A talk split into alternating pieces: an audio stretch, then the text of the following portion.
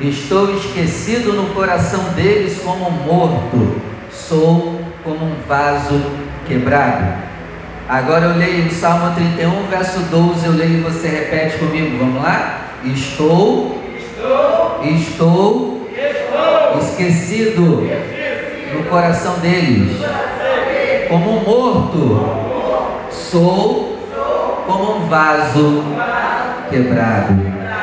Feche seus olhos, desocupe as suas mãos e juntos vamos dar uma linda salva de palmas à palavra de Cristo. Isso, Senhor, fala conosco, quebra todo impedimento e barreira, e que a tua palavra ela vá, Senhor, e produza o resultado no nome de Jesus. Amém. E graças a Deus. Descansa as pernas. Hoje nós vamos falar sobre morte. Ih, pastor, está amarrado. É, a palavra de hoje é morte. E hoje eu quero, eu não, né? Deus quer falar conosco sobre pessoas que estão mortas, estando vivas. Hoje nós vamos falar de pessoas que estão mortas, estando vivas. E para Papai do Céu estar trazendo essa palavra é porque tem gente morta aqui hoje. Mas a boa notícia é que tu vai sair daqui vivo. Mas você está morto. Acho que até você sabe quem é.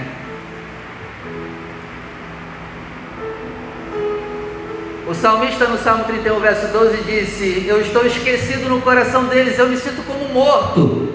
Anota aí: quem se sente esquecido se sente morto. Fala tu, não é assim? Meu filho não me procura, minha mãe não me procura, ninguém me procura. Se sente como?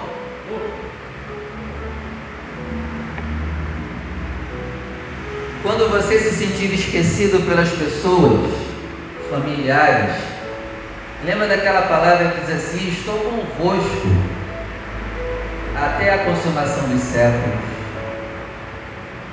Aí você não vai se sentir morto porque o principal te esqueceu.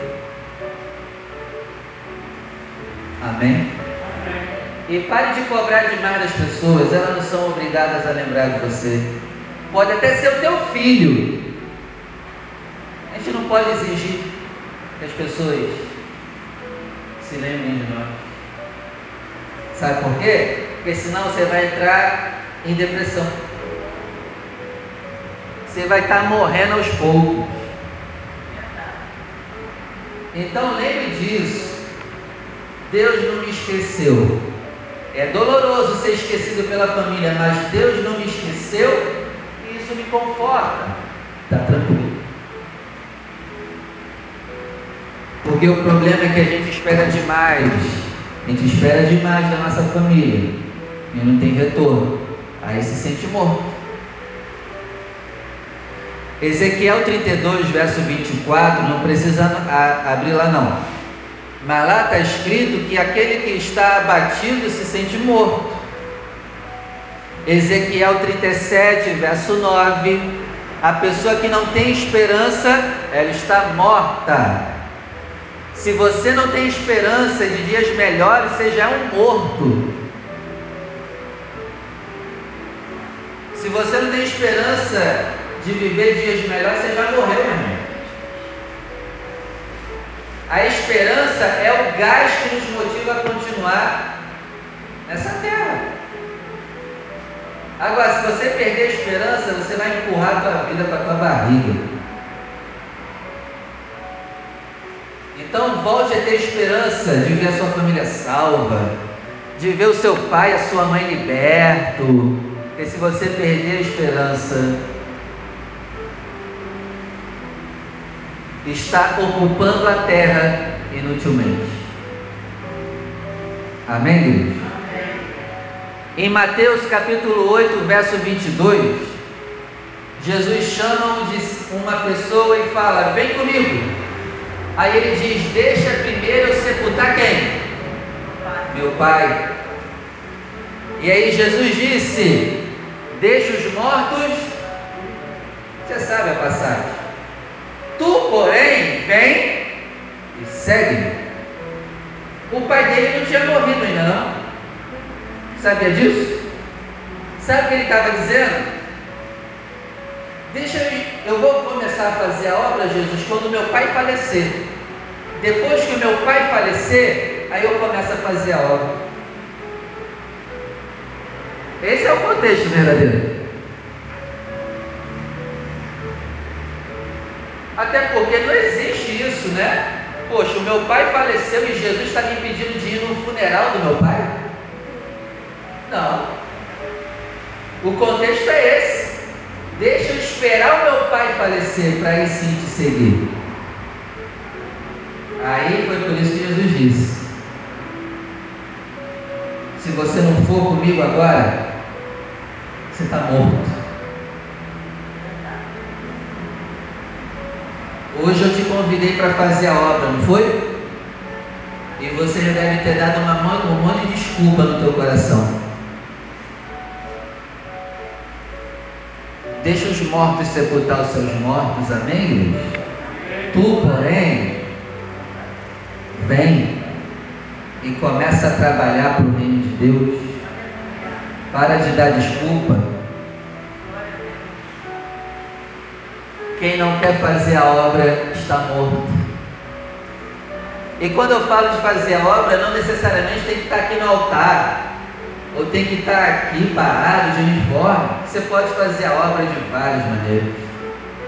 Mas comece, porque senão você é um morto vivo. Amém, igreja? Amém. Em Mateus 23, verso 27, Jesus vai dizer que quem é hipócrita está morto. Tem algum hipócrita aqui? Levanta a mão. É, quem é que vai levantar a mão, né? Mesmo se eu fosse, eu ia levantar a mão.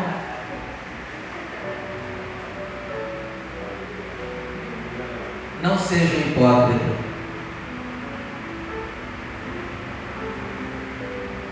Se tu é vacilão, mostra que tu é vacilão. Não é não? Eu vou mostrar uma coisa que eu não sou.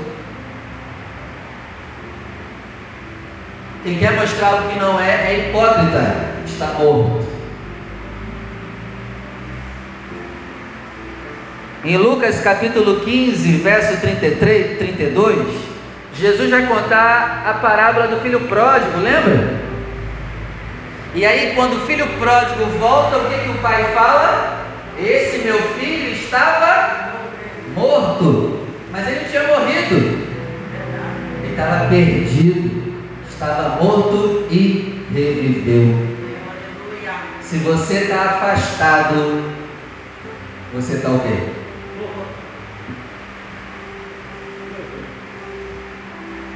E estar tá afastado de Deus não é só necessariamente não estar tá vindo na igreja, não, tá? Porque tem muita gente que vem na igreja e está afastado está afastado de Deus. Mas o que, que o filho pródigo fez? Noitada, balada, safadeza, pornografia, prostituição. E ele gastou toda a riqueza do Pai no mundo. Ele gastou toda a espiritualidade que ele tinha, ele perdeu em um dia só no mundo.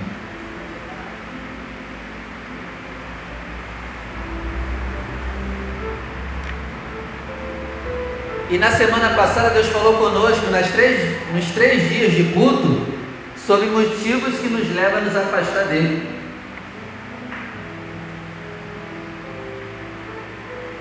Volta para o papai, senão você está morto.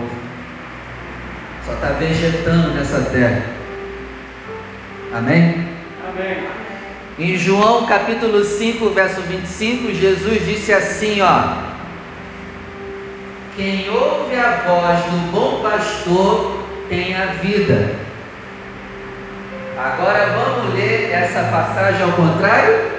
Quem não ouve a voz do pastor está o quê? Morto. É a voz do pastor Vinícius?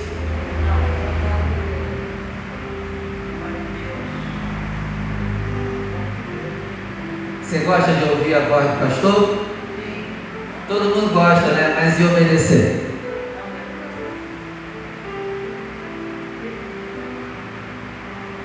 Jesus disse: Os que me amam obedecem o que eu falo.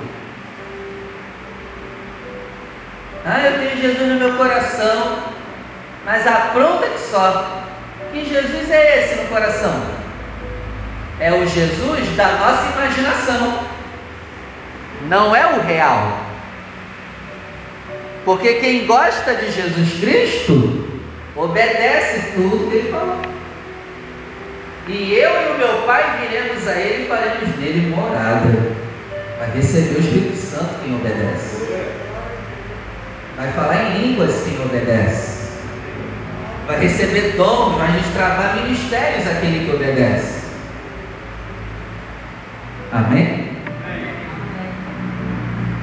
Romanos capítulo 6, verso 2.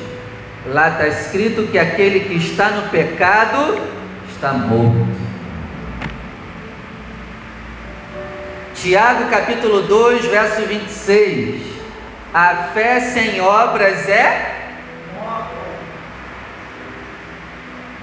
É incrível como a gente tem uma fé lá no alto, mas a gente não faz nada. É incrível. A gente tem uma fé lá no alto, mas a gente não faz nada. Não, mas a gente tem fé. Tá, mas cadê? Me mostra a tua fé com as tuas obras. Eu não tenho nada, mas eu tenho fé. Aí Tiago fala: não, isso não vale, porque o nosso pai na fé não foi justificado só pela fé, mas foi pelas obras de fé. E aí, cadê, cadê os nossos frutos? Não, mas eu tenho fé. Mas o que você faz? Ah, não faço nada. Não tem nada. Aí a pessoa diz que crê em Jesus e está o casamento todo ruim, crê em Jesus, a vida financeira. Está um pé rapado, crê em Jesus, mas a sua comunhão com Deus está igual de um bêbado que acabou de encher a cara e está andando na rua, balançando a beça. Diz que tem Jesus, que crê em Jesus, mas a vida não muda, continua a mesma coisa. Cadê os frutos? Diz que crê em Jesus, mas não usa os seus dons, os seus ministérios em prol de abençoar outras pessoas. Cadê as obras?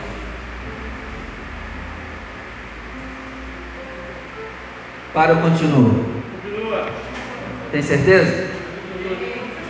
Apocalipse capítulo 3. Essa eu quero ler com você. Vamos lá.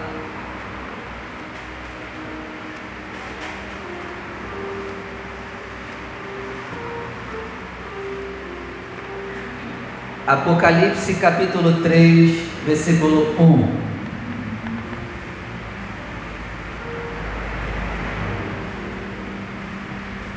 Diz assim: E ao anjo da igreja que está em Sardes, escreve: Isto diz o que tem os sete Espíritos de Deus e as sete estrelas. Eu sei o que você faz. Você tem nome de que está vivo, mas você é morto. Ui, seja vigilante. Confirma o restante que estava para morrer, porque não achei as tuas obras perfeitas diante de Deus. Lembra do que você tem recebido, do que você tem ouvido, e guarda e se arrepende. Se você não se arrepender eu, está morto. Se hoje você e eu não nos arrependermos dos nossos erros, não valeu de nada a sua vinda aqui. Você vai sair daqui e vai continuar morto. Você está recebendo palavras de vida, mas se não houver arrependimento,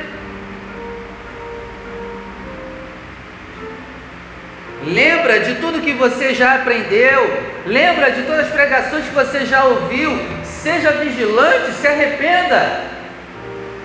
Sabe qual é outro problema que a gente tem? A gente esquece todas as pregações que a gente ouve.